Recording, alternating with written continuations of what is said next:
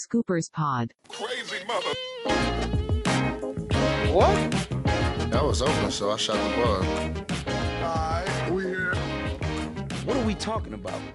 Bevor wir mit der heutigen Show beginnen, nutze ich jetzt, missbrauche ich jetzt meine Funktion als äh, heutiger Moderator in, in dieser Dreierrunde, die ich gleich vorstellen werde. Und zwar möchte ich einen Shoutout geben. Und zwar an das Team, das äh, seit dem 13.01., seit dem Harden Trade, die weltbeste Defense stellt und die viertmeisten Siege in dieser Liga hat, nämlich your one and only Houston Rockets.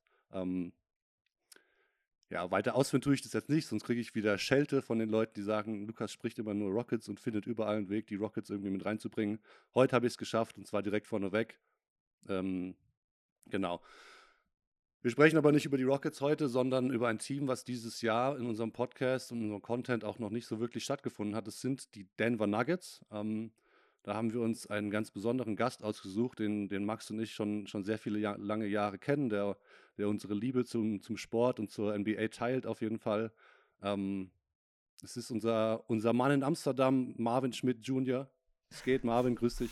Hallo zusammen, freut mich hier heute dabei sein zu dürfen. Uh, und vor allem, ja, freut mich sehr, an einem Sonntagmorgen, an dem es sehr verschneit ist hier in Amsterdam, über die Nuggets reden zu dürfen. Bin sehr gespannt. Ja, da, äh, sowohl, sowohl mit dem Schnee als auch mit der Location Amsterdam passt auf jeden Fall Mile High City, würde ich sagen. Genau, wir sprechen heute über die Nuggets. Wir, wir müssen natürlich, äh, kommen nicht drum herum, um über, über Nikola Jokic zu sprechen. Ähm, müssen darüber sprechen, wie, wie seine Saison bisher aussieht. Er wird ja dann doch mal als, als äh, MVP-Kandidat gehandelt und äh, viele Leute schreiben auch so ein bisschen, dass er den Big Man wieder ein bisschen zurückgebracht hat, äh, gemeinsam mit Joel Embiid, der auch, der auch eine, eine überragende Saison spielt. Ähm, zwei ganz unterschiedliche Spieler, die wir vielleicht auch noch so ein bisschen gegenüberstellen werden äh, zu einem Zeitpunkt dieses Podcasts. Schauen wir mal. Auf jeden Fall ähm, geht es dann natürlich auch darum, zu schauen, ja, was macht, was macht Jokic aus, was, was, was braucht er vielleicht noch und was vor allem braucht aber dieses Team, ähm, was nach der, nach der Conference Final Bubble, ähm, nach dem Conference Finals Run in der Bubble, äh, hohe Ambitionen hat, glaube ich, für die nächsten Jahre. Ähm, da gucken wir ein bisschen darauf, was sie machen müssen, um die Lücke äh, zu den Lakers zu schließen, denn darauf können wir uns, glaube ich, einigen, dass da eine, eine Lücke ist von den Lakers zu allen anderen Teams momentan. Ähm, Genau, dann, dann reden wir darüber und, und blicken ein bisschen voraus, wo es vielleicht hingeht für die Nuggets und äh, schließen die Folge mit ein paar Quick-Hitter, mit ein paar, paar kleinen Sachen und ähm, ich glaube, dann, dann liefern wir heute eine runde Sache und äh, will auch jetzt gar nicht mehr Zeit verschwenden. Ähm, lass uns einfach einsteigen und ich würde gerne einsteigen mit, natürlich mit Nikola Jokic, habe ich jetzt ja schon, schon angekündigt. Der ist so ein bisschen äh, everybody's darling. Also ich kenne eigentlich niemanden, ähm, der Nikola Jokic nicht mag oder irgendwas gegen ihn hat, irgendein Problem mit ihm hat, ähm, wird eigentlich nur gefeiert. Und ähm, ist ja auch jemand, der total special ist. So. Und dann ist meine Frage an, an dich, Marvin, ähm, zum Auftakt vielleicht, was, was macht ihn für dich so special? Und ähm, was ist es vielleicht, was du an ihm am meisten, am meisten feierst? Und ich nehme an, es sind nicht die äh, wunden Stellen an den Armen, die er jedes Spiel hat. Ja, Nikola Jokic. Also, ich meine, klar, ähm, ich habe einen Bias, ich bin Denver Nuggets-Fan seit, ähm, seit den Carmelo Anthony-Tagen, seitdem es für mich auch mit Basketball losging und natürlich jetzt wieder ein Spieler in der Nuggets-Uniform mit der Nummer 15 zu sehen, der All-Star ist, der in All-NBA-Teams spielt. Hey, natürlich, äh, natürlich habe ich viel Liebe für Nikola Jokic. Ähm, und dann schau dir den Kerl auch einfach mal an. Ähm, er springt nicht am höchsten bei seinem Jumpshot. Äh, er hat ein kleines Bäuchlein. Er, er ist das dicke Kind, was es geschafft hat. Äh, von, von dem niemand gerechnet hätte, dass er, äh, dass er es schaffen kann. Und er hat es geschafft. Und natürlich liebt man die Geschichte. Ähm, ganz besonders als Denver-Fan, weil du, weil du jetzt in, in deinem kleinen Markt, ähm, wo du hoffen musst, dass du mit Draft-Picks Spieler bekommst, äh, so ein Einhorn tatsächlich bekommen hast, ähm, der, der super in, in das Denver-Team passt, der gerne mit, den Team, mit dem Team spielt, den Ball gerne verteilt und, und dessen Auge und ähm, Auge für den Mitspieler, Passqualitäten ja, an der absoluten Ligaspitze sind und, und was wir vielleicht so auch noch nie von einem Big Man gesehen haben. Also für mich als Denver-Fan gibt es sehr viele Gründe, ähm, ihn zu lieben. Ähm, ja, sehr effizient, wenn es ums Schießen geht, auch ähm, nah am Korb, aber auch von der Drei-Punkte-Linie. Ja, wow. Wahnsinnsspieler. Und, und wir haben so viel Glück, dass er in Denver ist und, und, und dort auch bleibt und sich wohlfühlt und, und teamdienlich ist. Ja, große, große Lobeshymne. Wie siehst du das, Max? Bist du jetzt der erste, der erste Jokic-Hater? Komm, tu es. Nee, nee, auf gar keinen Fall. Der Marvin hat da ganz, ganz viele Sachen angesprochen, die natürlich so sind. Gerade die Story, das ist ähm, mit auch das Geilste und äh, sein Passing, was ihn eben so special macht. Er, wenn ich an Jokic denke, denke ich auch immer, äh, du hast den Embiid-Vergleich schon ein bisschen angedeutet, ähm, er ist auch immer available gefühlt, also er macht fast alle Spiele.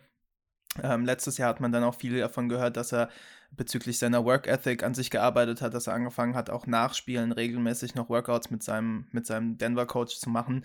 Er ist momentan äh, Zweiter in der Liga im äh, Player Efficiency Rating mit über 31 mittlerweile. Der All-Time-Record wäre bei knapp unter 32. Also das sind massive Werte, die da aufgelegt werden.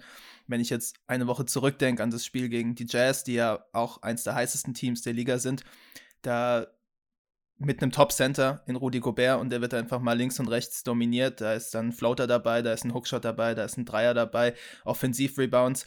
Äh, den spielt er einfach komplett an die Wand. Und dazu hast du dann eben noch dieses, diese Outstanding Vision, was er alles auf dem Platz sieht, was fast kein anderer Spieler in der Liga sieht. Äh, er ist momentan bei 8,6 Assists pro Spiel. Das wäre, damit würde er gleichziehen äh, mit dem All-Time-Record für Center mit Will Chamberlain. Also Will. Ganz klar. Wow. Über, ganz überragender Spieler. Ey, ey, auch witzig, dass du sagst mit Rudi Gobert und Lukas meint, ähm, Jokic ist everybody's darling. Ich glaube, überall, außer in Utah. ja, auf jeden Fall. Ja, der Twist, der Twist da ist ja nochmal, dass, dass äh, die Nuggets eigentlich Gobert gedraftet haben, ne? Mhm. Ursprünglich mal. Richtig. Und Mitchell doch auch. Mitchell doch eigentlich auch. Ja. Ja. Ähm, ja, ihr habt, das war auf jeden Fall ihr Pick. Ja, genau. Ähm, ja, ihr habt jetzt eigentlich schon alles, alles angesprochen, was mir auch zu, zu Jokic einfallen würde und ähm, wie ich irgendwie ihn beschreiben würde, warum ich ihn so feiere. Aber es gibt für mich eine Sache, die so krass heraussticht, so die ich auch bei keinem anderen Spieler in meinem Leben noch nicht gesehen habe. So. Ähm, das ist, wenn er. Die Dance Moves? Die Dance Moves, genau. nee, es ist auf jeden Fall so, dass zum Beispiel, wenn er am High Post den Ball hat oder auch im Low Post im Rücken zum Korb, ähm, und er, und er wartet so, also, wie soll ich das beschreiben? Es ist schwierig auszudrücken, in Worte zu fassen, aber der hat so immer, macht er den Eindruck, als ob er die Sekunde zu lang wartet, die dann eigentlich zum Turnover führt oder dazu führt, dass der Passweg zu ist oder dass der, dass der Fancy Pass nicht mehr da ist. Ähm, und Jokic nutzt diese Sekunde, die bei allen anderen Spielern eigentlich dazu führt, dass die Situation verkackt ist, nutzt er dafür auf seine besondere Art, die Defense so zu manipulieren, dass ähm, das Unmögliche quasi doch noch easy aussieht für ihn. Und ähm, ich weiß nicht, ob ich das jetzt auf den Punkt bringen konnte, sodass es verständlich war. Also das ist auf jeden Fall so dieses Ding. Also man, wenn du Basketball lernst und irgendwie das Ballverteilen vom High Post als, als Big Man lernst, ähm, keine Ahnung, ich habe da immer so lange auf den Pass gewartet und den Pass gesucht, dass mir der Ball aus der Hand geschlagen wurde. Oder dass ich einen schwierigen Pass spielen wollte. Oder dass ich einfach einen, einen Pass spielen soll, äh, wollte, den ich irgendwie zwei Minuten lang angeguckt habe und jeder wusste, dass er kommt. Und Jokic manipuliert, also macht den Eindruck, als ob er die gleichen Fehler macht, so, was eigentlich billig wäre. Aber für ihn ist, also bei ihm ist alles anders einfach in dieser Situation. Und das finde ich, das finde ich einfach crazy, weil es gibt für mich nichts Vergleichbares. Ja, ähm, die Geduld, die er da hat und zeigt, ist wirklich Wahnsinn. Und ähm, ähm, ja, wie, wie er das Spiel dann auch manipuliert, wie du schon gesagt hast. Ähm, Tribut an der Stelle, vielleicht aber auch noch an die, an die, an seine Mitspieler über die Jahre, die dann auch verstanden haben, was er für ein Spieler ist, die dann auch in den richtigen Momenten die Cuts auch laufen, das Vertrauen aufgebaut haben, dass der Pass dann auch kommt. Ja, ohne das geht es natürlich auch nicht. Ja, und das kommt in seinen jungen, in seinen jungen Jahren. Ne? Er, er hat nicht äh, erst jahrelang ähm, in der Zone dominiert und dann kamen die Double Teams und dann hat er irgendwie gelernt, dass er daraus jetzt passen kann, sondern es liegt ja, es ist natürliches Talent. Er, er findet die Mitspieler, er will passen und, und es fällt ihm sehr leicht. Genau, und bisher, bisher führt es ja dazu, dass er, können wir schon, glaube ich, so weit aus dem Fenster lehnen und sagen, dass er eine MVP-Type Season spielt bisher. Ähm, er hat ganz, gehört ganz da oben mit dazu. Safe. Und, Ähm, für mich hat er eigentlich auch in den letzten zwei Playoff-Runs so ein bisschen, so ein bisschen bewiesen, auch dass er wirklich in diese Top-Kategorie an Superstars dazugehört. Ähm, seht ihr das auch so? Hat er das in euren Augen vielleicht auch sogar schon erreicht, dieses Upper Echelon quasi von Superstars? Oder ähm, falls nicht, so was muss er eurer Meinung nach tun, ähm, damit er sich wirklich da oben etabliert? Marvin, vielleicht, vielleicht fängst du damit an. Also für, in meinen Augen ist er auf jeden Fall in der höchsten Riege der, der NBA-Spieler angelangt. Mit dem Skillset, was er hat, ähm, mit, den, mit den Erfolgen, die er auch feiern kann, mit dem Team, ist er auf jeden Fall in der absoluten Ligaspitze. Und, und dieses Jahr, wenn man über MVPs redet, muss man auch über ihn reden. Ähm, und und er, er macht einen guten Case für sich. Ähm, wo, woran es, was, was vielleicht, weil du fragst, okay, wie kann er noch besser werden, wie kann er den, den Schritt an die absolute Ligaspitze machen? Ähm, ich denke, dass Jokic dieses Team anführt, dieses Denver-Team. Und ähm, er, er ist vielleicht nicht der Anführer, der am meisten spricht. Er ist nicht der most vocal. Ähm, das muss er auch noch lernen. Aber er führt auf jeden Fall einfach dadurch an, dass er der beste Spieler auf dem Court ist. Und ähm, die, ja, mit, er, er lead by example. He leads by example. Ähm, und dann sehe ich von ihm aber, und, und seine Mitspieler gucken auf ihn und er gibt die Energie an seine Mitspieler. Aber dann sehe ich bei ihm manchmal, dass er den Kopf hängen lässt, frustriert wird, ähm, viel mit den Refs auch immer redet und, und, und oft im dritten Viertel, und das ist ein Viertel, wo die Nuggets oft ähm, schlecht aussehen und oft auch große Führungen abgeben, dort lässt er den Kopf hängen und hat einfach Phasen, in, in denen er nicht wirklich da ist. Und um in der Topspitze zu sein, erwarte ich von ihm diesen Killerinstinkt in Spielen zu erkennen, wann wann kippt das Spiel, wann muss ich die Schippe drauflegen, damit wir diese Führung behalten können.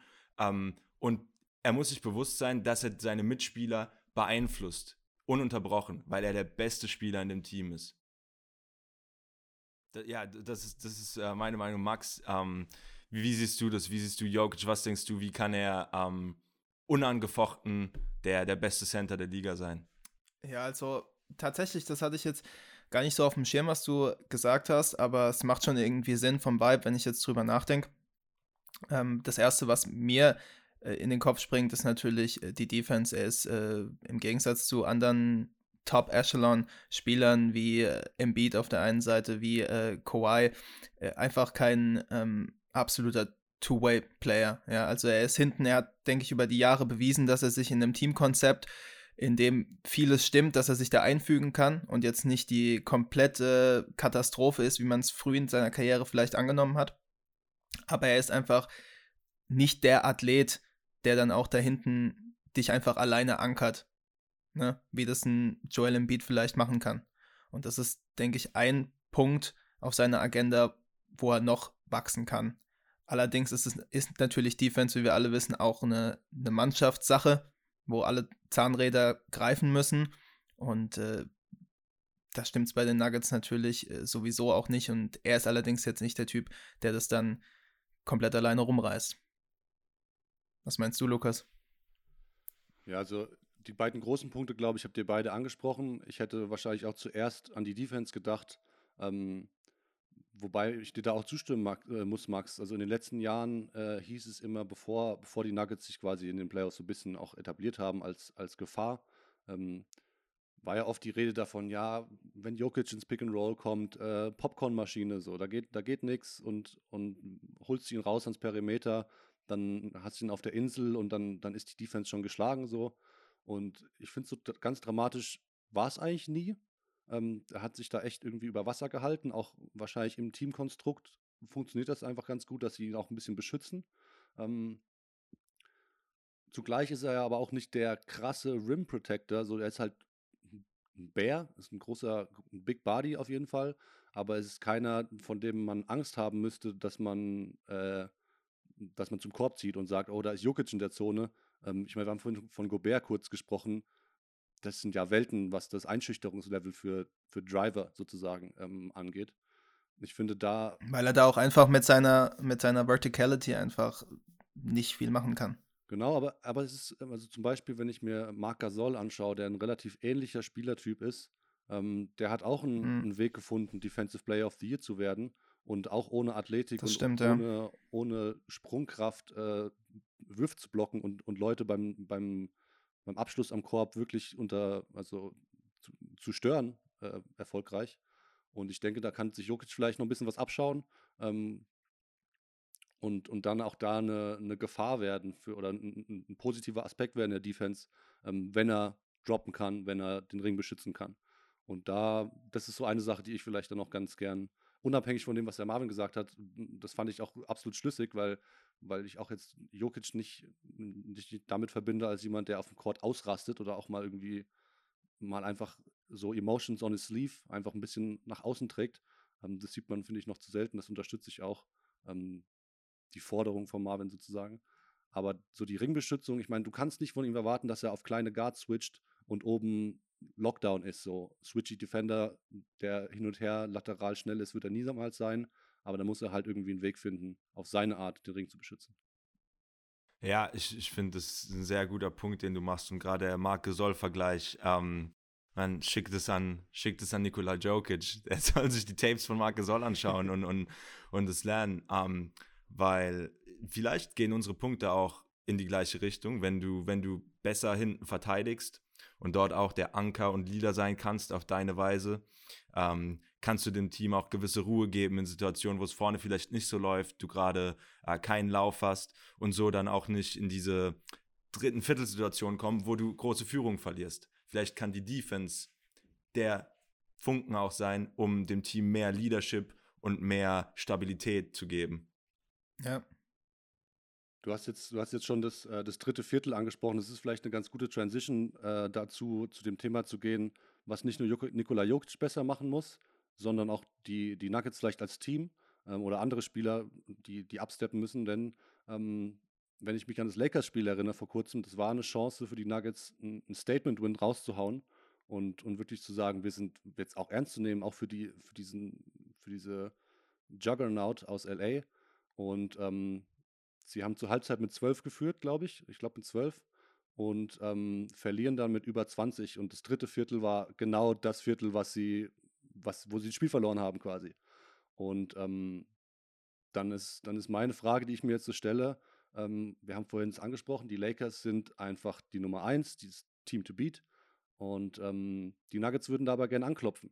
Und ähm, haben, glaube ich, auch noch eine kleine Rechnung offen nach der, nach der Serie in der Bubble, äh, die sie mit 4-1 auf dem Papier klar verloren haben. Aber wenn der Davis, wenn der Davis Game Winner nicht, nicht reingeht, dann steht das 2 zu 2 und wir sprechen anders über die Serie. Ähm, also die Rechnung, die, die haben bestimmt auch Bock auf eine Revanche, die, die Nuggets, und aber haben, glaube ich, noch auch ein gutes Stück Arbeit vor sich, um diese Lücke irgendwie annähernd zu schließen. Was, was denkt ihr? Ich denke, dass, äh, wenn sie das Spiel 7 gegen Utah verlieren, dann reden wir auch nochmal ganz anders über die Nuggets. Ähm, weil dann stehen sie vielleicht gar nicht in den Finals. Das kann nämlich auch so und so gehen. Der Wurf von Mike Conley, der war ja auch schon gefühlt halb drin. Also eine Sache, die mir immer wieder auffällt, auch bei den Nuggets, ist, dass sie sich ähm, relativ einfach aus dem Rhythmus bringen lassen. Du hast das Lakers-Game angesprochen. Äh, sie kommen da eigentlich super gut ins Spiel rein und auf einmal Anfang des Spiels auch, da haben sie dann zwar weiter gescored, aber Jokic hat irgendwie gefühlt drei Minuten erstmal nicht den Ball. So. Und das ist halt immer auch so ein grundauf strukturelles Problem, was du bekommen kannst, wenn dein absolut bester Spieler eben kein Flügel oder kein Aufbau ist, der ein klassischer Ballhändler ist, sondern er ist ein Center, ähm, der da unterm Korb und in der Post arbeitet oder in der High Post, aber vor allen Dingen erstmal doch ein Stück weit in Szene gebracht werden muss. Ja. Und da kommt es dann natürlich auf jemanden wie Jamal Murray an. Äh, da sehen wir aktuell wieder eher den Jamal Murray, den wir aus den letzten Jahren in der Regular Season kennen, statt den, den wir in den Playoffs gesehen haben. Äh, 19 Punkte zu fast 25 in den Playoffs. Er trifft jetzt, in den Playoffs waren es 45% von der Dreierlinie, jetzt sind es wieder 35. Das sind keine schlechten oder erschreckenden Werte, aber man sieht einfach diesen Unterschied. Und die Frage ist halt, wo ist da die Konstanz? Also kann er das irgendwann wirklich konstant auch bringen oder äh, verlasse ich mich dann jedes Jahr drauf, dass er das dann in den Playoffs wieder bringt? Kann ich mich da drauf verlassen? Und äh, wenn ich mir dann, und trotzdem auch mit dieser, mit dieser wirklich auch krassen Performance in den Playoffs, weil hat hat Jamal Murray mich nie komplett gewonnen. Äh, in the sense of, dass ich gedacht habe, ja, okay, er ist wirklich jetzt so, er kann der zweitbeste Spieler in einem Championship-Team sein. Und das liegt eher daran, muss ich sagen, an seiner Spielweise an sich, die mich persönlich eher an einen reinen Scorer erinnert. Also er ist jemand so, der kann im Prinzip jeden Wurf hitten. So, du denkst dir halt manchmal so, gerade in den Playoffs brauchst du das auch. Ja, also jetzt Isolation, die Clock läuft runter und er muss jetzt einfach den Wurf nehmen und du weißt, Murray kann den hitten. Aber im Gegensatz zu anderen Spielern wie vielleicht Kawhi oder auch ein Bradley Beal, die irgendwie äh, methodisch zu ihren Spots kommen und wissen, wie sie da hinkommen und dadurch ihre Konstanz auch aufbauen können, das sehe ich bei Murray nicht. Also er ist irgendwie immer all over the court und kann gefühlt jeden Wurf machen, aber vielleicht geht ihm dadurch auch ein bisschen diese ganz hohe Konstanz verloren. Was meint ihr? Jamal Bubble Murray. Er ist ein Wahnsinnsscorer. Ähm, das hast du schon erwähnt, kann wirklich aus allen Positionen scoren. Was mich persönlich am meisten beeindruckt, sind seine Layups und, und, und sind diese Jumper aus der, aus der nahen Distanz, wo er sehr kreativ ist, ähm, aus verschiedenen Winkeln abschließen kann, nach verschiedenen äh, Footworks. Ähm, und das ist sehr beeindruckend. Und ich muss dir recht geben, Max, dass es manchmal bei ihm so wirkt, er, er ist sehr streaky und dann, dann, dann droppt er dir 30, 40. Aber es wirkt dann auch so, als hätte der Kerl wirklich gerade alles gegeben, was er hat. Es wirkt nicht effortless. Es wirkt so, hey, Jamal Murray, he went out there, er hat alles getan, um diese Punkte zu haben und er hat es geschafft. Und das respektiere ich an ihn. Er, er, er ist ein Baller und, und letztes Jahr in, in der Bubble hat man es auch gesehen, er, er war emotional, er wollte wirklich diese Serien rumdrehen und hat wahnsinnig gut gespielt. Ähm, aber ja, diese, die, die, die Leichtigkeit fehlt und ähm, auch von seinem Skillset, ja, ich denke, dass da auf jeden Fall ein, eine große Lücke ist zwischen den Top All-Star, All-NBA Guards der Liga und Jamal Murray, auch wenn Jamal Murray ja, eine gute Saison war ähm, oder gut spielt. Was ich, mich, was ich mich wirklich frage, ist, warum kann er nicht an diese Bubble-Form anschließen? Was ist, was ist los, dass er in der Bubble über, über eine Zeit lang konstant so gut spielt, aber dann kommt er aus der Bubble raus, jetzt geht diese normale Saison wieder los ähm, und die Form ist einfach nicht mehr da. Hast du da irgendeine Erklärung, Lukas?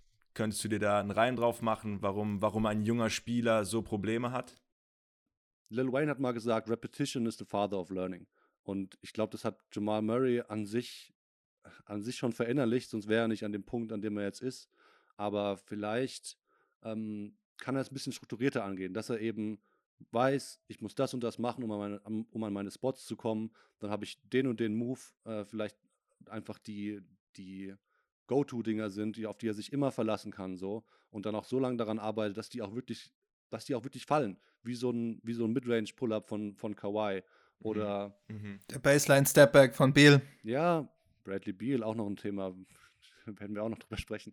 Um, ähm, aber ich finde, dass Jamal Murray einfach ein bisschen, ähm, die, ihm, ihm, fehlt die, wie soll ich das sagen? Ihm fehlt so die, er hat eine riesige Bag an Moves, an, an Aktionen, die er machen kann, um, um Buckets zu holen. Aber ihm fehlt so diese, diese zwei, drei wirklich Dinge, die immer passieren und die immer, die immer klappen, ähm, um wirklich da wahrscheinlich die Konstanz reinzubringen, die wir uns alle wünschen so. Also weil ich bin ein großer Jamal Murray Fan. Ich finde, das auch macht auch einen sehr gescheiten Eindruck so der der Typ auch ähm, von den Stories, die man über ihn liest und ähm, so das, das Dribble Handoff Game mit Jokic ist schon seit Jahren seit Jahren eine der Geschichten in der Liga, die ich offensiv mit am mit am liebsten sehe so, weil es einfach ein geiles Two-Man Game ist. Ähm, und ja, vielleicht, vielleicht kann Jokic, wenn er aber mehr in so eine Leaderrolle rein, reinrutscht, auch Jamal ein bisschen mehr helfen, dass, ähm, dass er nicht dieser Leader sein muss und so halt vielleicht sich auf seine Sachen besser konzentrieren kann. Die Frage ist natürlich auch, traut ihr es ihm zu, dass er jetzt noch das nächste und vielleicht noch übernächste Level nimmt? Also wir haben eigentlich ihn schon nicht nur in der Bubble in den Playoffs besser gesehen, als wir ihn kennen, aber auch im Jahr davor in den Playoffs hat er eine Schippe draufgelegt, die ihm Leute nicht zugetraut hatten. Dann kam er wieder in die Saison und Leute haben angenommen, okay, das ist wieder Regression to the Norm. Und dann kam eben diese Bubble-Performance und alle so, ey, okay, was geht? Jetzt haben wir wieder Regression to the Norm. Die Frage ist halt, traut es ihm zu, dass er ein ständiger 25, 26 Punkte Scorer ist, neben Jokic und das weiter so funktioniert? Das ist ja letztlich die alles entscheidende Frage. Also, dass er tatsächlich so 25 im Schnitt auflegt, ähm, das, das bezweifle ich ein bisschen. Ähm, aber dass er, was wir gerade besprochen haben, dass er diesen Wurf findet, diese Konstanz, dass er für sein Team immer da sein kann, jede Nacht ähm, auf eine gewisse Art und Weise, vielleicht sein, sein Playmaking auch noch verbessert und in der Richtung besser wird, das glaube ich schon. Ähm, ich denke, dass wir von ihm äh, keine zu hohe Peak erwarten dürfen oder es ist kein James Harden oder äh, ja in, in der Liga. Ähm, aber dass er, dass er auf jeden Fall noch deutlich besser wird, das, das denke ich schon. Und ähm, hey, ist noch ein junger Kerl, geben wir ihm auch nochmal eine Playoff-Serie. Vielleicht, vielleicht ist er so ein Killer und in der Regular Season findet er einfach nicht dieses Feuer, was er in den Playoffs findet. Vielleicht, vielleicht ist er das. Ähm, und dann nehme ich das auch gern, weil als ja, Denver möchtest, legst du deinen äh, Fokus jetzt auch mehr auf die Playoffs. Du, du musst auf die Playoffs schauen, nicht mehr auf die Regular Season. Also kurze Erinnerung vielleicht ähm, auch an Leute, die ihn jetzt abschreiben wollen und sagen, er reicht dieses Level nicht mehr. Vielleicht äh, kann man äh, auch aus gutem Grund irgendwie dagegen argumentieren, aber der Junge ist 23 Jahre alt. Ähm, welcher, welcher Lead Guard hat mit 23 Jahren schon solche Erfahrungen gemacht, schon zwei richtig bombastische Playoff-Serien gespielt ähm, oder, oder mehrere, äh, zwei Playoff-Runs Playoff quasi. Ähm, der hat schon einige Sachen auf seinem Gürtel stehen. Und ähm, ich, klar, also mit 23 Jahren ist auf jeden Fall noch Luft nach, Luft nach oben, würde ich, würd ich sagen, ne? Ja, wow. 23 erst, wow. Bubble Murray. Auf der anderen Seite halt haben wir, das haben wir vielleicht über uns auch gesagt, dass wir noch 23 waren und wie was ist aus, aus uns geworden. Na, Bub Bubble Murray, Bubble Murray findet, findet ähm, ja, die Konstanz. Du hast recht, man. 23, wow. Junger Kerl. Future is bright. also hatte ich auch nicht gedacht, ich habe jetzt hier gerade, ich habe jetzt hier gerade die, die Basketball-Reference-Seite vor mir und äh, ich hatte es auch nicht gedacht, ich hätte jetzt auch irgendwie auf die Richtung 25 geschätzt, aber das ist schon krass so, finde ich. Nochmal, nochmal ein Statement. Ähm, aber du hast schon recht, im Endeffekt müssen sie, es geht nur noch um die Playoffs für die, für die Nuggets. Absolut. Und ähm, die Regular Season na klar, dient die immer dazu, so dass du Habits schaffst, ähm, auf die du dann zurückgreifen kannst in den Playoffs, die dann einfach, dass die Sachen, die du in, der Regular Season immer wieder durchlebst und, und äh, Situationen hast, damit du in den Playoffs weißt, was du in all diesen Situationen machen musst. Ähm, und darum geht es für die Nuggets.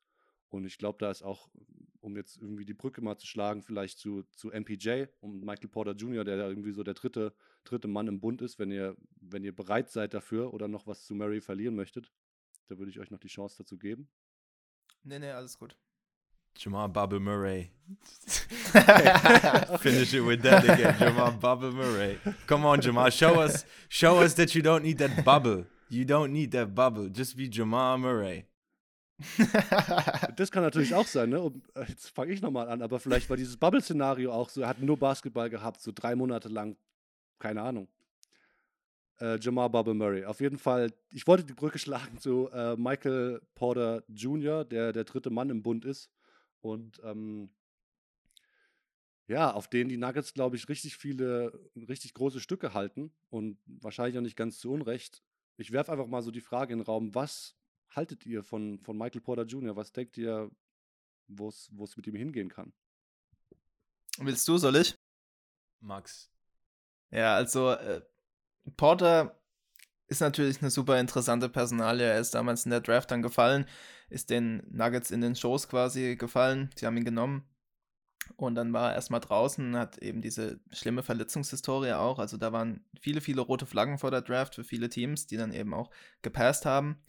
Und dann kam er und seitdem ist er großes Gesprächsthema in, in Denver, weil er super Scoring-Skills einfach zeigt. Ne? Ich denke, das bringt es auf den Punkt.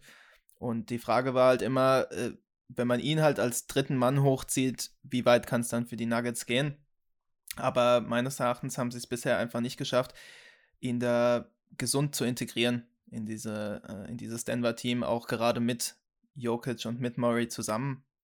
Und auch seine Persönlichkeit ist eine, die irgendwie vielleicht äh, nicht gänzlich äh, unfragwürdig ist. Ähm, wenn man sich die letzten Spiele angesehen hat, in denen er auch ein bisschen gestruggelt hat, da wirkt er teilweise wirklich out of sorts und du hast dann immer den Occasional Cut und Read dabei, bei dem du dann denkst, okay, cool, äh, vielleicht bringt er das mal konstant, vielleicht auch mal abseits des Balles und abseits von Scoring, dass er da mitarbeitet. Ähm, aber das passiert dann nicht. Und defensiv ist er natürlich ein massives Problem, auch für das komplette Team. Und ich habe auch das Gefühl, es fuckt ihn ab. Also er sieht nicht immer zufrieden aus, er, er lässt seine Emotionen nach außen wirken, äh, schaut dann trist rein, sage ich mal. Kann daran liegen, dass er hart mit sich selbst ins Gericht geht, kann daran liegen, dass er äh, denkt, dass es jetzt gleich wieder auf den Deckel gibt vom Coach. Er strahlt einfach nicht die größte Freude aus, will ich damit sagen. Und die Sache ist doch nämlich die, als Franchise und auch als Coach habe ich diesen ungeschliffenen Diamanten, sage ich mal. Und äh, den kann ich mir aufgrund von Unzufriedenheiten eigentlich nicht durch die Lappen gehen lassen. Wir erinnern uns, Yusuf Nurkic war auch mal in Denver, das hat dann auch nicht funktioniert. Klar, hat auch dieselbe Position wie Jokic gespielt, aber den hast du dann eigentlich schon unter Wert auch ziehen lassen. Und sie müssen ihn eigentlich so fördern, dass er zumindest in der öffentlichen Wirkung ein young and upcoming Star ist. Ja, auch wenn das vielleicht nicht ganz ist. Und dann kann ich ihn auch zu einem entsprechenden Wert traden, wenn ich als Franchise mich irgendwann dazu entscheiden sollte. Aber wenn er weiter so spielt, dann ist langsam diese Anfangseuphorie, die wir alle, so die, alle, die sich mit der NBA beschäftigen, die diese Anfangseuphorie hatten, die ist langsam eben verflogen und dann redet man immer mehr über das, was eben nicht passiert. Ja, ähm, ich finde, du triffst den Nagel auf den Kopf. Ähm, wir reden hier über Michael Porter Jr., seine Person, sein Talent. Ähm, ich meine, dass der Junge Talent hat, das ist allen Leuten klar, die, die ihn Basketball spielen sehen. Ähm, er hat das auch schon gezeigt in der NBA, hat von der Bank einige sehr gute Spiele gehabt. Ähm, aber dann reden wir halt auch über die Franchise Denver und wie sie mit MPJ umgehen und, und dem, dem Gesamtpaket. Ähm, und du siehst es auf dem Feld, dass er, er, er spielt von der Bank, am Anfang der Saison kam er als Starter. Dann haben die die ersten Spiele verloren und Michael Malone hat schnell die Line-Up geändert. Er hat ihn schnell wieder von der Bank gebracht. Mhm. Ähm, und in der, in der, vor allem in der Defensive sind halt die, ähm, die Mängel ganz eindeutig. Jetzt, jetzt stellt man den Kerl aber in die, in, von der Bank rein und, und äh, man hat die Idee, dass er der beste Spieler von der Bank dann sein soll und die Bank anführen soll wenn man sich die Spiele anguckt und wann er reinkommt, dann, dann der, der Junge will schießen. Der Junge kommt rein und er, er will, er will scoren, er, er will zeigen, was er kann. Ähm, und teilweise führt es dann auch zu Frustration mit seinen Mitspielern. Dann, dann spielt er mit Jokic und, und wartet auf den Wurf und denkt, oh, jetzt ist meine Zeit. Und dann ist Jokic frustriert. Dann kann Jokic nicht mit ihm spielen. Und dann ist MPJ frustriert, weil er, er will ja. rein. Er ist doch der Scorer von der Bank. Was wird ihm hier erzählt? Ähm, und, und, und dann als Denver, ja, jetzt hast du MPJ. Du baust deine Hoffnungen irgendwie auf MPJ, dass, dass der, äh, das dritte, der, der, der dritte Teil sein kann. Aber dann gibst du ihm sag's nicht ruhig, die Sag's ruhig, das dritte Rad am Wagen. Das, das, sag, das, das dritte. sagen. Ja, Mann. ja, Mann. Jetzt lassen die ihn aber nicht spielen. Die, die lassen ihn nicht mit Jokic, Murray zusammen spielen. Ähm, und so kann er auch keine Chemistry aufbauen. Und, und dann legt Denver vielleicht zu viel Wert auf die Regular Season und sagt, oh, lass uns die Regular Season Spiele gewinnen. Oh, MPJ muss von der Bank kommen, anstatt zu sagen, okay, wir verlieren lieber ein paar Regular Season Spiele. MPJ entwickelt sich, er lernt zu verteidigen, er lernt mit Jokic und Murray zu spielen und ich habe dann hinten raus, hinten raus was davon. Also da würde ich tatsächlich gerne, gerne einhaken, weil ich, weil ich glaube ich nicht denke, dass es tatsächlich Sinn macht, alle drei lange, über lange Strecken auf dem Feld zu haben. Ich verstehe deine Herangehensweise, dass du sagst, ja, du möchtest, dass deine drei besten Spieler, vermeintlich deine drei besten Spieler, zusammen auf dem Feld stehen können und harmonieren können. Aber es ist erstmal so, finde ich zumindest, dass wenn du alle drei auf dem Feld hast, hast du schon mal mindestens zweieinhalb Spieler, die defensiv hart angreifbar sind. Und wir haben über, darüber gesprochen, dass Jokic da einigermaßen sich über Wasser hält, aber immer noch kein positiver Defender wahrscheinlich unterm Strich ist. Ähm, MPJ ist davon noch viel weiter entfernt und ähm, Jamal Murray würde ich jetzt als die, als die zweieinhalb, also als den halben Defender, äh, angreifbaren Defender da reinwerfen. Ähm, ich glaube, dann hast du schon mal, dann stellst du deine Defense schon vor eine sehr große Herausforderung. Ich finde tatsächlich, Michael Porter Jr. ist, glaube ich, gar nicht der Typ, von dem die Nuggets wollen oder kommunizieren, der er sein soll für sie. Ähm, also ich glaube, als dritter, als dritter, als drittes Rad am Wagen, äh, als dritter Guy ist er gar nicht am besten aufgehoben. Ähm, wenn ich mir jetzt zum Beispiel anschaue, wenn, wenn Jokic, und, und das ist auch ein Punkt, äh, um die Frage vom Anfang wieder aufzugreifen, was muss dieses Team machen, um wirklich die Lücke zu LA zu schließen oder um, um Westen sich da oben zu etablieren, dann müssen halt auch Minuten funktionieren, da musst du Lösungen finden für Minuten, in denen Jokic auf der Bank sitzt. Ähm, da musst du die Minuten gegen die Bank Bankeinheiten, die musst du eigentlich dominieren. Und da kommt Michael Porter Jr. ins Spiel, der, wie ihr jetzt beide gesagt habt, so ein bisschen wie ein Fremdkörper wirkt, wenn er Off-Ball sich bewegen muss oder dann, jetzt darf ich mal, endlich habe ich den Ball, äh, während Jokic und, und Murray die ganze Zeit ihr Ding abziehen. Aber Lukas, im Endeffekt müssen sie ja daran arbeiten, weil du hast, wir haben jetzt im Segment davor darüber gesprochen, dass nur noch die Playoffs zählen und wenn dann eben wieder Spiel 7 ansteht und die letzten sechs Minuten laufen und du bist davon überzeugt, dass Michael Porter Jr. dein dritter Guy ist, dann muss er auch auf dem Feld stehen und dann muss es auch funktionieren und dann musst du eben die äh, Growing Pains in Kauf nehmen, dass, es, dass du während der Regular Season halt defensiv eingeschenkt bekommst aber dass du vielleicht irgendwann auch ready dafür bist, weil wenn du es nie ausprobierst oder nie große Minuten, die zusammen da jetzt einfach durchgehen lässt durchs Feuer, dann kannst du auch nicht erwarten, dass es besser wird. Ich verstehe natürlich, was du sagst und du kannst ja auch die Minuten über das Spiel splitten, aber ja, irgendwann, also, wenn es drauf ankommt, müssen sie eben auf dem Feld zusammenspielen. Auf jeden Fall, aber auch in den Playoffs wirst du an den Punkt kommen, wo Jokic mal sitzen wird, auch Ende des dritten Viertels zum Beispiel. Ähm, der Typ ist zwar relativ, ähm, äh, wie soll ich sagen, robust und, und kann auch viele Minuten abreißen, äh, kommt, glaube ich, auch so fit wie noch nie in diese Saison gerade rein. Aber es gibt auf jeden Fall auch, es wird in den Playoffs auch Minuten geben, in denen er sitzen wird. Er kann keine 48 Minuten spielen. Und ich glaube, dass, dass äh, Michael Malone das auch ein bisschen erkannt hat, wenn man zum Beispiel sich Zahlen anschaut äh, über, also MPJ steht mehr alleine auf dem Feld als mit Murray zusammen. So in, in, Minuten, in denen Jokic nicht spielt. Also wenn Jokic auf der Bank sitzt äh, und MPJ und Murray zusammen auf dem Feld stehen, das war die Saison bisher 31 Minuten der Fall. Haben in diesen 31 Minuten, wo äh, Porter Jr. und Murray zusammen auf dem Feld stehen, ohne Jokic, mhm. ein Net-Rating von minus 12, Offense 97, Defensive Rating 109. Wenn es nur Michael Porter Jr. ist, das sind mehr als doppelt so viele Minuten, das sind 64 Minuten bisher. Ähm, das sind alles kleine Sample Sizes, aber da ist irgendwie schon eine Tendenz, finde ich, erkennbar. Um, also Jokic Murray off, MPJ on, diese Saison 64 Minuten. Nuggets haben ein Net-Rating von fast 17, 123er Offense-Rating, 106 Defensive Rating. Das ist mal ein Unterschied im Net-Rating von knapp 30 Punkten pro 100 Possessions.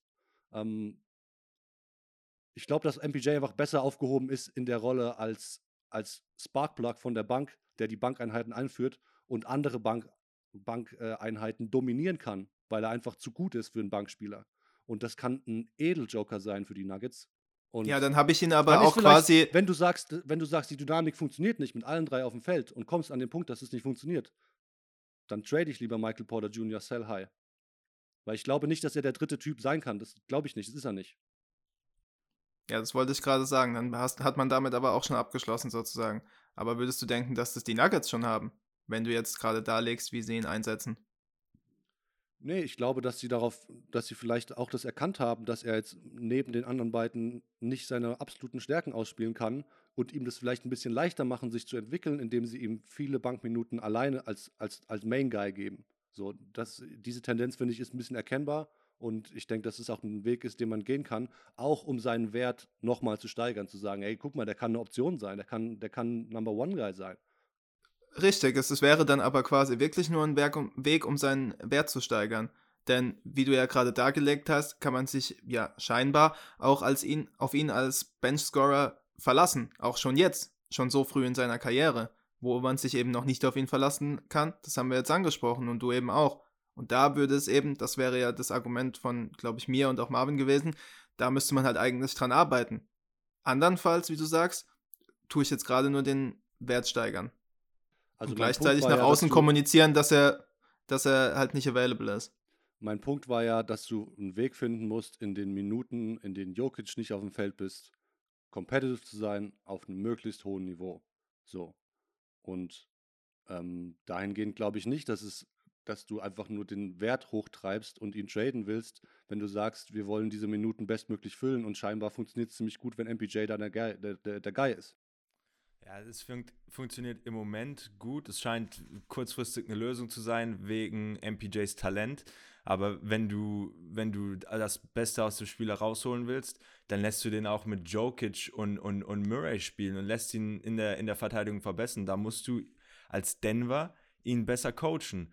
Ähm, ansonsten wird MPJ unzufrieden, er wird weg und auch sein Wert wird sinken.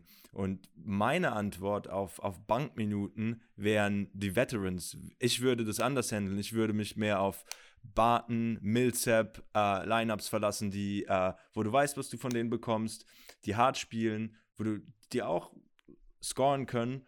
Ähm, anstatt auf einen MPJ. Und ich würde lieber MPJ zusammen mit Murray und, und, und Jokic spielen lassen, ja, schauen, wen du neben dran stellst ähm, und sich so entwickeln lassen, ähm, weil, weil ich, ich glaube, dass er enormes Potenzial hat und dass man ihn formen kann. Ähm, das macht Denver nicht genug im Moment. Wie, wie, äh, wie, also ich kann es verstehen, du nimmst quasi die Growing Pains in Kauf, die du zu dritt mit den drei auf dem Feld hast, ähm, um hinten raus äh, dafür belohnt zu werden. Aber wann wirst du dafür belohnt? Du willst doch eigentlich jetzt schon den Titel gewinnen. Aber wenn du jetzt gewinnen willst, dann musst du MPJ traden. Du kannst nicht alles haben. Du kannst nicht warten, bis MPJ äh, Top-Spieler ist und dann lässt du ihn von der Bank kommen, weil du jetzt gewinnen willst. Und dann hast du aber Millsap und Barton und verlässt dich auf Millsap und Barton, dass dir diese Spieler äh, eine Serie gegen die, die, die Lakers gewinnen sollen. Nee, es, du kannst nicht beides haben. Dann trade. MPJ sagt, du willst heute gewinnen mit Murray und Jokic. Äh, trade MPJ, hol dir was, der, der, der damit reinpasst in das Team äh, und versuch's jetzt mit, mit dem neuen Baustein Millsap, Barton und, und wie sie alle heißen. Beides kannst du nicht haben als Denver.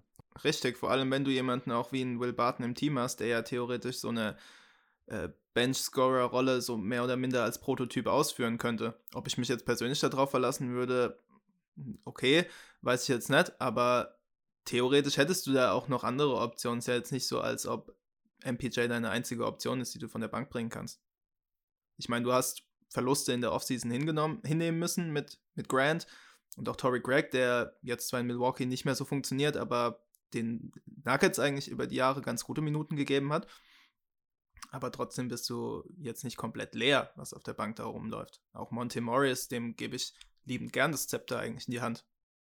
Auf jeden Fall. Monty Morris ist ein guter Mann. Ja. Und du, zu deinem Punkt, Max, du warst halt auch mal das Team, was vielleicht das tiefste Team der Liga war. Mit Malik Beasley, mit äh, Juancho Hernan Gomez, mit Jeremy Grant. Die sind alle nicht mehr da. Und äh, Ja. Gary Harris, vielleicht können wir da auch noch irgendwie drüber sprechen, der ist irgendwie auch nicht da, Mm. meistens. Hm, Ähm, also auf dem Flügel, schlecht. auf dem Flügel und auf den Guard-Positionen warst du mal so richtig bombastisch eigentlich besetzt. Ähm, du hättest dir vielleicht auch überlegen können, Malik Beasley bezahlen zu, zu bezahlen. Ähm, natürlich sind da, kamen da jetzt dann einige Spieler, also im Namen von Beasley und Hernan Gomez und Grant, die du mehr oder weniger gleichzeitig hättest bezahlen müssen. Aber vielleicht hättest du es einfach gemacht. Ja, und guck mal, da siehst du das auch schon wieder. Du hast Malik Beasley auf der Bank behalten und ah, na, jetzt noch nicht, jetzt noch nicht. Wir wollen jetzt gewinnen. Und mit äh, Hancho Gomez, gleiches Spiel. Jeremy Grant, gut, der wurde, der wurde dick bezahlt, ne, von den Pistons auch. Ah, spielt er jetzt auch mega. Der wollte auch weg. Der, wollte auch weg. Ja, ja, aber ja, du gibst dann halt die Spieler ab, ab einem gewissen Zeitpunkt und, und, und ja, ich denke, dass ihnen das Gleiche blühen könnte mit anderen Talenten, die sie haben. Ähm, jetzt zum Thema Gary Harris, auch ein Talent. Und, und Gary Harris ist ein Exemplar von Spieler, wo, wo du, wo du eigentlich denkst, ja, willst du was anderes, über was anderes reden? Ja, ich wollte nur sagen, er wird aber nicht bezahlt wie ein Talent. Ja. true. 20 Millionen fast. Ja, ähm, er sah gut aus vor ein paar Jahren. Ähm, man hat gedacht, er macht einen guten Job in der Defense, er macht seine Jumper in der Offense rein, äh, spielt sehr gut mit Jokic zusammen. Aber was ist dann passiert? Und ähm, ist vielleicht ein gutes Beispiel an, an, an von einer Situation. Du bist ein junger Spieler, du hast viel Talent äh, und dann kommen Verletzungen und, und stoppen dich, ähm, daran weiterzugehen und dann verlierst du Selbstvertrauen. Und bei, bei Harris sieht man das auch, er ist weniger aggressiv, ähm, spielt einfach spielt einfach unter dem Niveau, was er vor, vor zwei Jahren noch gezeigt hat. Und ich denke, dass da halt Verletzungen und, und das Selbstvertrauen in ihm auch eine große Rolle spielen. Ähm, weil ansonsten ist es ein junger Spieler, der sich eigentlich nach vorne entwickeln sollte und nicht nach hinten. Wie seht ihr so eine Situation von Gary Harris?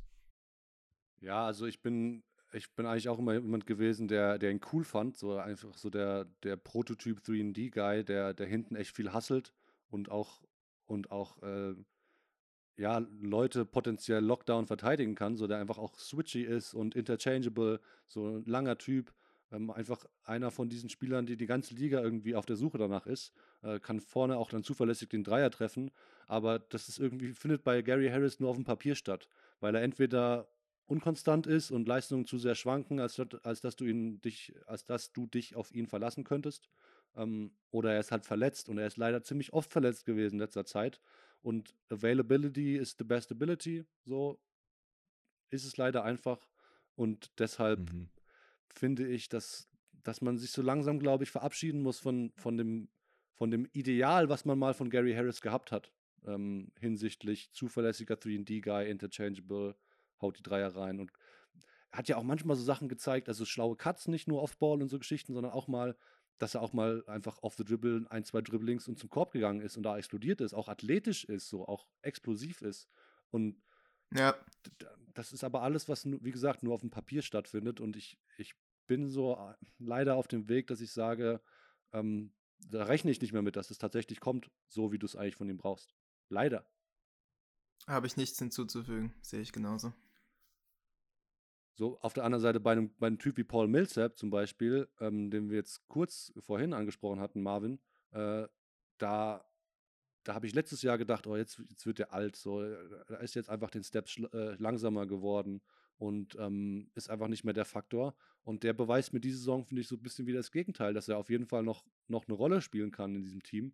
Und äh, glaube ich auch einer von den Veteranen ist, auf die man sich tatsächlich ähm, verlassen kann, auch dann in den Playoffs. Der ist kein Spieler, der dir die Lakers-Serie gewinnt, aber ähm, der ist ein Spieler, der, den du da auch mal reinwerfen kannst.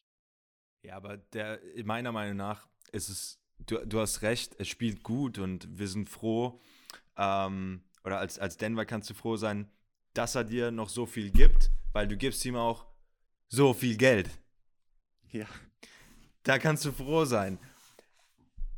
Aber was etwas beängstigendes ist, dass, dass Denver dann noch so, dass sie sich so sehr auf ihn verlassen müssen. Auch letztes Jahr in den Playoff-Serien war es oft im dritten Viertel Paul Millsap, der den Anstoß gegeben hat, der einen Scoring-Burst hingelegt hat. Um, ähm, und ich finde, das, das sollte eher in die andere Richtung gehen. Nicht, dass wir uns jetzt noch so viel auf ihn verlassen müssen, sondern dass, dass der Anteil runtergeht und andere Spieler höhere Anteile unternehmen. Also klar, es ist schön, dass er noch so gut ist, aber es ist eine Entwicklung, die ähm, ich nicht gerne verfolge. Ich würde es ja gerne andersrum sehen. Ist jetzt, glaube ich, auch kein Spieler, also ich wollte noch mal die Brücke schlagen zu der wirklichen Ausgangsfrage in, äh, im Sinne von, wie kann Denver wirklich an die Spitze kommen und was, was muss noch besser laufen. Ähm, wir haben jetzt ja. über, über die über die Chemie zwischen den drei besten Spielern gesprochen. Wir haben über Jokic gesprochen. Wir haben auch ein bisschen über die Defense gesprochen. Ich glaube, da haben wir auch vieles zugesagt, was, was Punkte sind, die wir, die wir sehen, die da verbessert werden müssen. Ähm, wenn ich mir jetzt ihre Klatsch-Performance zum Beispiel anschaue. Äh, also Denver ist ja ein Team, was lebt von der Offense. So, also die profilieren sich über Offense und die gewinnen ihre Spiele mit der Offense. Ähm, in 64 Klatschminuten in dieser Saison bisher ähm, sind sie 21. im Offensive Rating und 18. im Defensive Rating. Also haben ein Net Rating von minus 8 ziemlich genau in Klatschminuten. Woran liegt das? Warum? Das muss auf jeden Fall, also in den Playoffs brauchst du, brauchst du auf jeden Fall die, die Firepower für die knappen Spiele. Also ich würde es tatsächlich auch ähm, wieder darauf schiefen, äh, schieben, was ich vorhin schon angesprochen habe, dass du einfach ein, äh, dass es einfach auch mit der Struktur des Teams zusammenhängt, wenn dein absolut bester Spieler, dem du in den letzten Minuten den Ball geben willst, eben Center ist und der dann erstmal in eine Position gebracht werden muss. Und dann müssen in den Momenten auch alle anderen Zahnräder außenrum dann greifen und die richtigen Reads müssen gemacht werden. Und dann spielt halt noch ein anderes Team mit, was in dem Moment dann vielleicht das besser verteidigen kann oder einfacher verteidigen kann. Auch wenn ich natürlich Jokic jederzeit zutraue, auch da zu übernehmen. Aber wir sehen ja, wie, wo die Liga hingeht. Schon jetzt seit Jahren. Und dass du einfach eigentlich am Ende des Spiels jemanden brauchst, der dir off the dribble, top of the key was kreieren kann. Ja, und dann geht der, dann geht der Ball zu äh, Jokic und über die Jahre ähm, ja, wissen die dann auch, das besser zu verteidigen. Ähm, und du, du hast wenig außer Murray, der da wirklich was kreieren kann. Ähm, und wenn du dir Denver-Spiele anschaust, ist es auch oft so, dass sie in diese Situation kommen und, und gerade eine Führung verloren haben. Und das spielt vielleicht dann auch noch eine Rolle. Du kommst schon rein, ähm, hast die Führung verloren, musst schon wieder in das Spiel finden und das dann in der Crunch-Time. Ähm, und wenn man sich die Spiele anschaut, dann ist es wirklich sehr oft der Fall. Äh, und, und da hast du wieder diesen Leadership und Defense als Stabilität drin. Ähm, aber hey, wenn, wenn, wir, wenn wir jetzt wirklich daran denken, wie Denver weiter nach vorne gehen soll, was, was denkt ihr dann? Ist es dann ein Trade, der denen weiterhelfen würde? Ist es das Coaching und wie sie die Minuten verteilen, um äh, ihre Talente besser einzusetzen? Ja, was, was wäre es von den beiden? Ein Kader-Move oder ähm, Minuten umverteilen oder muss ein Spieler einfach ähm, besser werden? Das also, wenn du mich fragst, wir haben jetzt äh, vorhin die Diskussion gehabt über MPJ und äh, seine Minuten etc., aber eigentlich für mich, wenn ich mir den Kader der Nuggets angucke, außer Jokic, kannst du mit mir über jeden reden. Für den richtigen Preis. Also auch bei Murray wäre ich gesprächsbereit. Und ich denke, die Nuggets sind seit Jahren ein Team, wo man eigentlich auf den Move wartet. Wann kommt der Trade für den nächsten großen Mann? Sie hatten viele, viele Assets, es sind weniger geworden. Aber sie sind auf jeden Fall es fühlt sich einfach an, dass jetzt langsam wirklich die Zeit kommt, sonst ist die Zeit vorbei, wann man irgendwann den Trade machen kann. Alle Spieler sind teuer und die Picks sind alle weg oder die Picks sind nicht mehr wertvoll. Also eigentlich Basketball romantisch würde man, glaube ich, sagen. Ich äh, weiß nicht, also habe ich zumindest vorhin vernommen, Marvin ist auch deine Warte, dass man als Team zusammenwächst, dass man als junges Team zusammenwächst und dann so den Durchbruch schafft. So, das haben wir von Philly vor Jahren gesagt.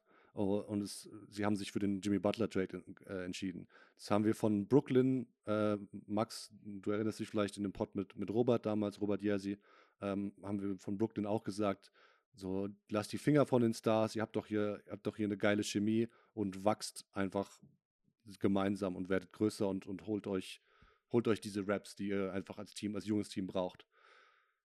Ich glaube, dass Denver gar nicht ähm, die Zeit hat, vielleicht, ähm, das, das zu schaffen.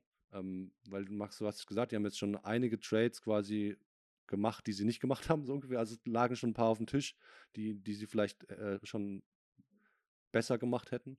Ähm, wenn du jetzt wieder so lange wartest, dass bis MPJ vielleicht kurz vor seinem, vom Ende seines Rookie-Deals ist, ähm, dann wird er als Trade-Chip wieder ein bisschen unattraktiver, weil das Team, was ihn aufnimmt, ihn direkt fett bezahlen muss, wenn sich die Entwicklung, wenn die Entwicklung so nach oben geht, wie man das vermutet. Und ich glaube einfach, dass es, also bei uns haben sich jetzt die Geister so ein bisschen geschieden, ähm, was, was, die, was den Umgang mit, mit Porter Jr. angeht. Ähm, ich glaube, du könntest ihn eintauschen, zum Beispiel, wenn ein Bradley Beal verfügbar ist, für einen Spieler, den du leichter integrieren kannst und mit dem du auch besser bist. Und Bradley Beal jetzt, wäre jetzt immer noch eine Option, die auf die Timeline von einem Jokic, der 25 ist, und einem Murray, der 23 ist, passt. So, das ist jetzt kein 31-jähriger Harden, der noch zwei, drei Jahre hat vielleicht, sondern ähm, ich weiß nicht, wie alt Beal ist, aber er ist auf jeden Fall zwei, drei Jahre, glaube ich, jünger als Harden. Ähm, der ist noch mitten in seiner Prime und äh, ich glaube, du könntest MPJ tatsächlich für jemanden eintauschen, der auch dann dem Rest des Teams hilft, was immer ja noch jung ist zu großen Teilen, ähm, dieses Wachstum, was ich vorhin angesprochen, äh, angesprochen hatte, zu vollziehen so und da, dem keinen Strich durch die Rechnung zu machen, sagen, wir haben jetzt einen Elevator genommen und äh, wir müssen jetzt Jimmy Butler mit dieser Saison Meister werden. Und deswegen würde ich für den Trade plädieren, tatsächlich. Und wenn Beal, wenn Beal verfügbar ist, sowieso. Ja. Ja. Ja, wenn, wenn es verfügbar ist, dann ähm, sollte man es machen, weil am Ende des Tages ist es Michael Porter Jr., aber es ist auch kein Zion Williamson oder, ne? Da sind sehr viele Fragezeichen dann auch noch bei ihm da, ähm, wo du dir dann denkst, muss ich an ihm festhalten? Und das Denver Management hat sich in den letzten Jahren durch sehr gute sehr gutes Drafting ausgezeichnet. In spät in der Draft haben sie noch gute Spieler bekommen. Also darauf würde ich auch bauen, dass ich dann ähm, in der Zukunft weitere Talente bekommen kann. Und auch jetzt haben sie noch genug Talente. Ähm, ich glaube, ein Ball Ball hat auch noch viel Potenzial. Äh, RJ Hampton, RJ Hampton hat Potenzial. Ähm, du hast da schon noch äh, gute Leute. PJ Dozier auch ist ein äh, underrated meiner Meinung nach. Äh, du hast da gute Spieler, die, die du auch reinbringen kannst. Und ich würde für den richtigen Deal auf jeden Fall ähm, MPJ sofort traden. Nee, okay, nicht Was sofort. mit Murray? ich würde ihn traden. Ey, Murray. Äh, reden wir über Jamal Bubble Murray oder über Jamal Murray? Because Bubble Murray, den will ich in meinem Team. Aber Jamal Murray? ich meine, wir, wir wissen auch nicht alles, ne? Wir wissen nicht wirklich, wie, wie, äh, vielleicht sehen sie in ihm diesen Playoff-Killer, der dann auch wieder reinkommt und die Playoffs zerstört. Und dann behalte ich ihn. Naja, ich meine, wenn jetzt, sagen wir, Washington ruft an oder du rufst in Washington an und sagst, hier, Michael Porter Jr., den und den Pick, was euch sonst noch gefällt aus dem Kader, dass die Zahlen stimmen. Äh, und Washington sagt, ja, schön und gut, Michael Porter Jr., aber wir brauchen hier halt auch direkt was, von dem wir ein bisschen mehr überzeugt sind und wir haben es ja alle erkannt, dass er erst 23 ist. Jamal Murray finden wir auch interessant. Also behaltet MPJ und gebt uns Jamal Murray und schmückt das Ganze noch ein bisschen mit Picks aus, weil die werden nötig sein. Äh, ist es was, was interessant ist? Ich denke, auch dann muss man darüber nachdenken, oder? Auch dann muss man darüber nachdenken, ja, weil, ähm, ja, du hast vollkommen recht. Ähm, dann muss man auch drüber nachdenken, weil Jamal Murray auch Fragezeichen hat. Es ist auch ungewiss und du kannst jetzt mit Jokic gewinnen. Jokic ist so gut, ähm, dass du da jetzt schon gute Chancen hast. So, also musst du dir das überlegen und ja, hart, hart zu sagen. Man fragt nicht mich, Mann. Ich bin Denver-Fan. Ich mag Jamal. Die Frage ist halt, die Frage ist halt, ähm, also ich habe jetzt immer wieder auch Sachen gehört, Ke Kevin O'Connor zum Beispiel hat das gesagt, dass Bradley Beal gar nicht während dieser Saison getradet werden möchte, weil er keinen Bock hat, während der Global Pandemic seine Familie umzuziehen, einmal durch die, durch die Staaten. Äh, also so Dinge. Und man hat ja auch vor kurzem den Report gehabt, dass er keinen Trade gefordert hat bisher. Ähm, ich denke trotzdem, dass langfristig der Trade äh, quasi unausweichlich ist für Washington und es auch für Washington der richtige Weg wäre. Das heißt, vielleicht kommst du gar nicht mehr in diese Situation dieses Jahr als, als, als Denver zu sagen, ja, irgendwie MPJ einzutauschen für jemanden, der dir dieses Jahr hilft und, und dann auch, auch langfristig einfach besser passt. Ähm, weil ich glaube, wenn wir jetzt uns recht überlegen, gibt es Kandidaten außer Bradley Beal, für die wir Michael Porter Jr. reinwerfen würden? Oder halt auch Jamal? Victor Oladipo, Spoiler Alert, ist es nicht, meiner Meinung nach. Glaube ich auch nicht. Der könnte aber so jemand sein, dass wenn jemand Bradley Beal nicht bekommt, für einen geringeren Preis nach Oladipo fragt. Aber für MPJ, nein. Eben. Also momentan fällt es mir schwer, an jemanden zu denken, der in dieses Raster reinfallen könnte, dass ich mich dann wirklich dazu entscheide, MPJ auch offensiv auf den Tisch zu legen. Aber das kann sich ja immer schnell ändern. Da braucht es nur den nächsten Star, der unzufrieden ist. Was mit Kemba? Ist nicht so, dass man da keine, keine Sachen rumoren hört, dass Boston vielleicht irgendwann auch mal bereit wäre. Und so wie, so wie Jalen Brown und Jason Tatum zusammenspielen, äh, ist Kemba da vielleicht der Odd Man Out? Ja, und dann hole ich mir als Boston den nächsten Flügel ins Boot und setze ihn auf die Bank. Weiß ich jetzt nicht. Und bei Kemper hätte ich tatsächlich auch Bedenken, das mit der Verletzung, das ist jetzt alles irgendwie nicht so cool gelaufen. Jetzt kommt er slow in die Saison rein. Würde ich erstmal noch abwarten wollen. Ja. Zudem weiß ich jetzt nicht, ob der Fit von Kemba und Murray dann so geil ist im Backcourt und mit Jokic dann zusammen. Du hast vorhin die äh, Defensive angesprochen, die wird mit Kemba jetzt auch nicht viel besser. True. Und Kemba für Jamal, das, das, das ist zu viel, oder? Also da ist Jamal zu, zu krasser Value. Ja. Das ist zu viel. Würde ich auch sagen, einfach allein schon vom Altersunterschied. Und dann Ja. gehe ich doch lieber die Route, dass die beiden, die sich jetzt schon länger kennen, auch noch weiter zusammenwachsen. Ja, ich glaube, da, da wäre auch dann das Plus, was du machst, damit auf dem Feld nicht groß genug. Vielleicht sogar Ja. Minus, wenn es schlecht läuft. Ja, aber, oder? Also, wir merken es ja gerade, es fällt uns eigentlich ziemlich schwer, da noch einen anderen Kandidaten zu finden. Und wenn es den Beal Trade nicht geben wird dieses Jahr, ähm, ich meine, Washington kann natürlich auch sagen, ist mir egal, du, ob du nicht getradet willst, ob du getradet werden willst oder nicht. Ähm, wir verschiffen dich jetzt, in Anführungsstrichen, äh, weil wir denken, dass dein, dein Wert jetzt am höchsten ist. Ähm, aber ich glaube auch nicht, dass Washington, also Washington kommuniziert zumindest nicht so, ähm, als wollten sie nicht Bradley Beal alles recht machen. Ja, man muss es probieren als Denver. Man muss da dranbleiben. Bradley Beal ist ein sehr, sehr, sehr gutes Angebot da auf dem Markt. Man muss es probieren. Ähm, aber falls es nicht klappt, dann hat man mit MPJ auch noch nicht das komplette Potenzial ausgereizt und ihn noch nicht komplett versucht zu integrieren. Also äh, ist es auch ein Weg, wo, wo ich gewisse Upside sehen würde. Selbst wenn kein Deal diese Saison zustande kommt, wäre ich immer noch der Meinung, dass in einem guten Szenario Denver äh, Denver es wieder weit in den Playoffs schaffen kann, weil eben noch Potenzial besteht mit dem aktuellen Kader. Und gewisse Szenarien dafür sorgen könnten, dass MPJ ähm, oder der, dass das ganze Team wirklich diese die Schritte nach vorne macht. Also das kann auch von, von innen heraus noch wachsen. Es muss kein Trade sein. Vielleicht abschließend einfach, ähm, wo seht ihr denn in den Playoffs dieses Jahr den, den Deckel drauf bei den, bei den Nuggets? Also was traut ihr ihnen zu Conference Finals? Sind die wieder drin? Boah, der Westen ist halt krass, Mann. Also da finde ich, fällt mir zu, also tue ich mich sehr schwer, tatsächlich ein Cap draufzusetzen und zu sagen, Conference Finals sind drin. Sie sind wahrscheinlich drin. Kommt auf Matchups an. kommt auf Matchups an. Sie sind wahrscheinlich drin, aber wenn ich mir gerade Utah anschaue, die, die spielen einen überragenden Basketball. Die haben die Nuggets auch so richtig gedemütigt äh, letzte Woche. Du hast ja ganz am Anfang mal davon gesprochen, Max. Ja, also ich glaube, es ist schon möglich. Ich glaube, es ist auch mit dem Team möglich, was sie jetzt haben. Ähm, aber es kann auch passieren, dass Denver einfach näher an den Blazers dran ist, die vor ein paar Jahren mal in den Conference Finals waren ähm, und gedacht haben, jetzt sind sie auf dem Level und nicht auf dem Level sind, als sie an den Lakers dran sind, wenn es schlecht läuft. Um den, mal den Teufelsadvokat zu spielen. Hört der Marvin bestimmt gerne.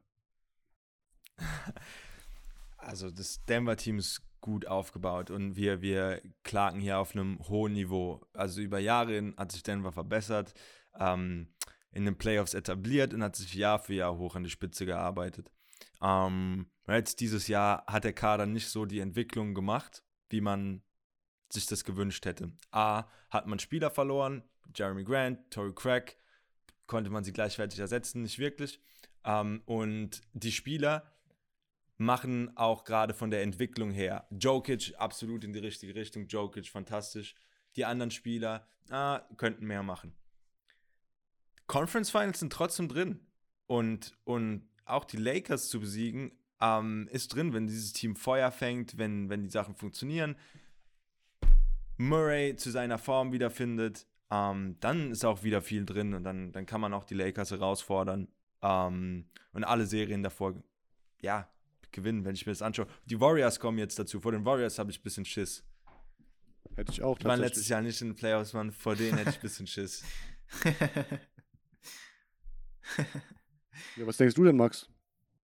Ja gut, äh, also ich glaube, ja, ich glaube, dass Conference Finals schwierig ist. Also ich, ich habe es am Anfang schon gesagt, wenn wenn sie die erste Runde verlieren gegen Utah, dann reden wir jetzt ganz bestimmt nicht darüber, ob die Conference Finals überhaupt drin sind. Ja, dann äh, kommen sie in der zweiten Runde gegen die Clippers, die halt ein Ei legen und auf einmal stehst du in den Conference Finals.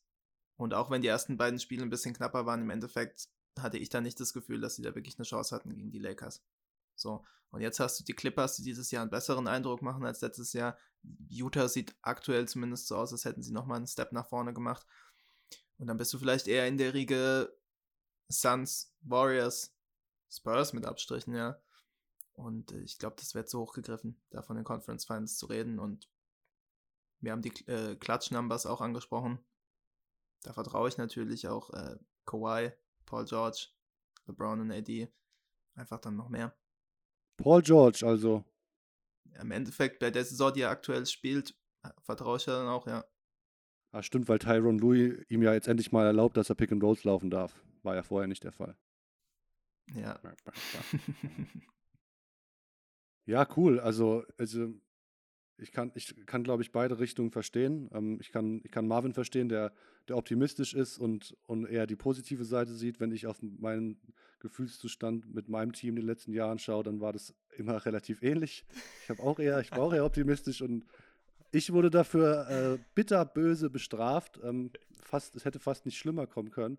Zu Recht. Ähm, zu Recht, das ist jetzt die Frage. Aber ich kann auch Max verstehen, der sagt, ähm, aus einer neutraleren Position, wie ich auch, und auch ein bisschen Skepsis äußert. Ähm, ich denke, das ist auch, hat auch irgendwie Hand und Fuß, die, die Behauptung. Und ähm, es wird aber halt dadurch, dass die Schere da so weit auseinander geht, wird es halt super spannend im Westen und auch bei den Nuggets. Und ähm, wenn ich jetzt hier meinen mein Rundown anschaue für die Folge, dann haben wir auf jeden Fall noch ein paar Punkte, ähm, die wir jetzt aus Zeitgründen heute nicht, nicht behandeln werden. Aber ich glaube, ähm, es hat Bock gemacht und der Typ, der jetzt noch zuhört nach einer Stunde zehn, ähm, dem hat es vielleicht auch Bock gemacht. Shoutout an dich. Mm. Main Guy. Main Guy. ähm, ja, und deswegen glaube ich, sollten wir das vielleicht äh, ein bisschen regelmäßiger machen, so diese Runde zu dritt. Das hat auf jeden Fall Spaß gemacht. Ja, danke, dass ich hier sein durfte und über die Nuggets reden durfte. Es ist ein sehr spannendes Thema, wie man auch merkt. Es kann in verschiedene Richtungen gehen. Ähm, ich hoffe, dass es eine gute Saison wird. Ja. Ähm, aber schauen wir mal, ne? Schauen wir mal. Sehr spannend, ähm, diese ganzen jungen Spieler ähm, entwickeln, sich, sich, entwickeln zu sehen. Wahnsinn. Und ja, auch danke fürs Hiersein. Ähm, schau dann an Scoopers Blog. You the realist. Alles klar. Dann ähm, machen, wir, machen wir hier die, die Kappe drauf. Und äh, Max, wir hören uns und sehen uns. Und äh, Marvin, wir hören uns hoffentlich auch bald wieder. Und dann ähm, sagt uns mal Bescheid, Safe. wenn tatsächlich noch jemand bis hier hinten hingehört hat, wie es, wie es fandet. Ähm, so von dem Format her, auch mit einem mit einem Gast, glaube ich, immer ganz cool. Ähm, Kommentare, Likes, Likes, Kommentare, alles. Alle, ciao. Alles klar. Hau rein, Mann. Come on, man. I'm tripping.